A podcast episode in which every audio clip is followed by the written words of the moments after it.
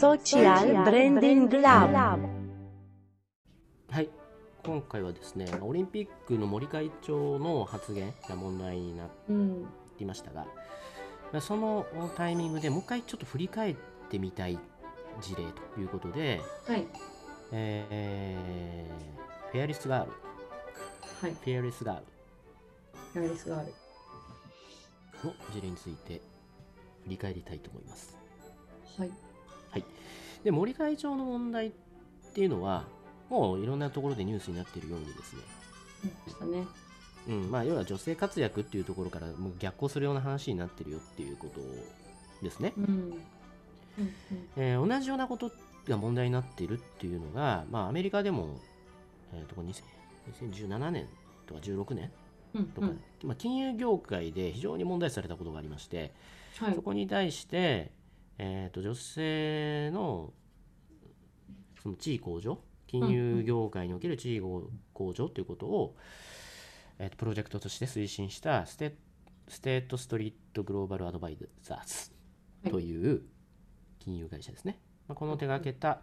ブランディング事例ということで、えーお話しできればと思いますが、はい。フェアレスがまあね、これ本当、あのビジュアル見ていただけるとすぐわかるんで、あのテキストの方を参照していただければと思いますが、えっと、ウォール街に、まあ、有名なチャージングブルっていうお牛の銅像が、はい。まあ、これ観光名所でもあり、うん。多分目にしたこともあるんじゃないかなと思うんですけども、でその、えっと、チャージングブルの前に少女の銅像を設置したというプロジェクトですね。はい。でこれはもともとそのチャージングブルチャージングブルっていうのがブラックマンデー以降のアメリカ、まあ、大暴落したアメリカを金融市場でもう一回復活させるぞっていうようなそういう勇気づけるような作品として、うん。えー1989年かにうん。作られたものですと。うん。うん。でその時はまあそういう意味で非常にその、えー立ち直るアメリカの象徴みたいなことで作られたっていうことなんですけども、はい。その後、まあ、時代がどんどんこうねその金融市場っていうものが本当にこうでかくなりすぎて、うん。まあ、世界中のその経済をまあコントロールするような存在になっていったっていうアメリカのウォール街というところの、まあ、その中でそのイケイケどんどんの金融市場のうん。うん。あーそうですね働き手たちっていうのは、まあ、ほとんどがまあマッチョなこう男性系、うん。男性ちょっとイメージもそうですよね。うん、そういうようなあの実態がある中で、えー2016年とか7年とか、まあ、金融業界もどんどん変わっていかなきゃいけないっていうことで、そのチャージングブルそのマッチョ、まあ、ある意味マッチョなアメリカの象徴であるチチャージングブルの目の前にうん。それに立ち向かう少女っていうのを立てるということで、えーこれまでの価値観を転換して、えーきちっとその女性活躍みたいなことができる、うん。その世の中にしていこうというブランディングを行ったということですね。はい。はい、すごいインパクトがあって、なんかこれですごい伝わるっていうのが、なんだろう。一個の写真で本当に、まあ、写真っていうかまあ現地にあるので、リアルで見れる人も多いとは思うんですけど、うん。すごいわ分かりやすいって言ったらあれですけど、すごいなんか見ただけで伝わるっていうのが、いやこれはだからもう本当にあのソーシャル時代のブランド事例っていうこと、うん。ブランディングっていうことで言うと、まあ、世の中でどういう問題が起きてるのかでそこに対してどう打ち返していくのかうん、っていうことのもう代表的な事例ですね。うん、うん、非常にそのうんその打ち返す打ち返し手法としてもストレートだし、そのあまり余計なことやってないじゃないですか。うん、うん、で象徴的なところに置くっていうね。でこれさらに、まあ、素晴らしいのがそのプロモーション一過性のプロモーションとしてうん、うん、えこのイベントをやったっていうことではなくてもう定うんそそのこの像自体が常設化することが決まったんですよ。それがすごいですよね、うん。本当に。でこれはニューヨーク市長がその当時のニューヨーク市長がそういう判断をしたっていうことなんですけれども、うんうんうんうん。まあそれぐらい社会を動かす、まあ、賞賛も浴びたうん。そのブランド事例になってっていうことでこれ批判もされたんだけどね。うんうんうんうん。めちゃめちゃ批判もされて、あ本当だ。うん、でそういろんなその批判のやり方っていうのもうんうんうん。また別の銅像を作ってやり返すみたいなことだったり。はい。あとまあ単純にソーシャル上で、えーそれまでの金融市場の、えーと象徴だったそのチャージングブル自体は別にひ否定できるもんじゃないしいまだに、あのやっぱりアメリカを支えている産業なわけでそこに別に立ち向かう必要あんだっけみたいな こととか非常にまあそのまあ、ある種まっとうな議論もされていたと。うんうんうんいううんことの中でただまあこの取り組みとか今よりフォーカスしたいメッセージって何なのかっていうことを、うんまあ、ニューヨークのその、まあ、政治も含めて動かす中で、これをもう象徴的なこう21世紀のその新しいアメリカこれからのアメリカの形の、えー象徴にしていきたいっていうことで常設されたということですね。そうですねはい、い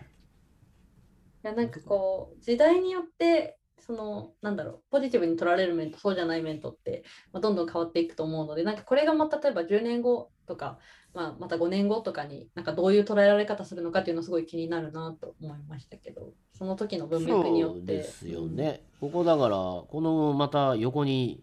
ね、違う銅像立て そうですね。歴史をアップデートしていくみたいなうん。ことがあっても面白いかもね。いやそうですね。なんかチャージングブルができた当時は実際にそのなんか立ち向かっていこうだったりとか何かこうそうですねこれ自体めっちゃポジティブだったから。はい。なんかそこが別に、個人的にはこう少女像が立ったことで、チャージングブルがも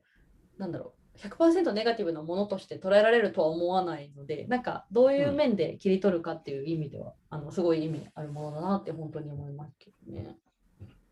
うん、だしねこの2つがセットでこのインスタレーション的に素敵なことになってるのでいや、そうなんですよね。いや、少女像だけではなし得なかったっていうのは本当に。なし得ないじゃないですか。うん、うん、それがね時を超えてそういうこう文脈でうん、この場所にあるっていうのが非常にそのお面白いストーリーだなっていういや、そうですね。なんかこの、この後のそのストーリーもちょっと考えちゃいますもんね。この後こう、睨み合ってる、あの、銅像がどうなっていくのかっていうのは別に新しい銅像ができるとかの意味ではなく、なんかどんな、あの、いやそうですよ。なんかもわかんないけ含どこの銅像がじゃあチャージングブルの横？少女がチャージングブルの横に行って一緒に戦うみたいな何かそうですね。なんか同じ方向を向くっていうことも今後もしかしたらあるのかもなとかあるんじゃん。それ素敵だよね。なんか変な宇宙船なんか そうですね。もしかしたらちょっとこの銅像の位置が同じ方向になって、うん。うん。ねそういうことも想像しちゃうような。でこれもともとゲリラで作られてるからうんうんうんチャージングブル時代。誰かがそういうメッセージングするときにうんうんうん。ゲリラで何かね、アートパフォーマーが何かやるとかも面白いし、いや、そうですね。うん、まあ、個人的にはそういうちょっと、なんかなんていうか、ゲリラ的なというか、なんか、それちょっとすごく好きなので、気になるところです。そうですよねもっと日本もねそのゲリラ的なことがあっても面白いかなと思いながらねそうですね。まあなんか、結構、そういうパフォーマンスアートとか割と日本だとちょっと忌避されるような雰囲気は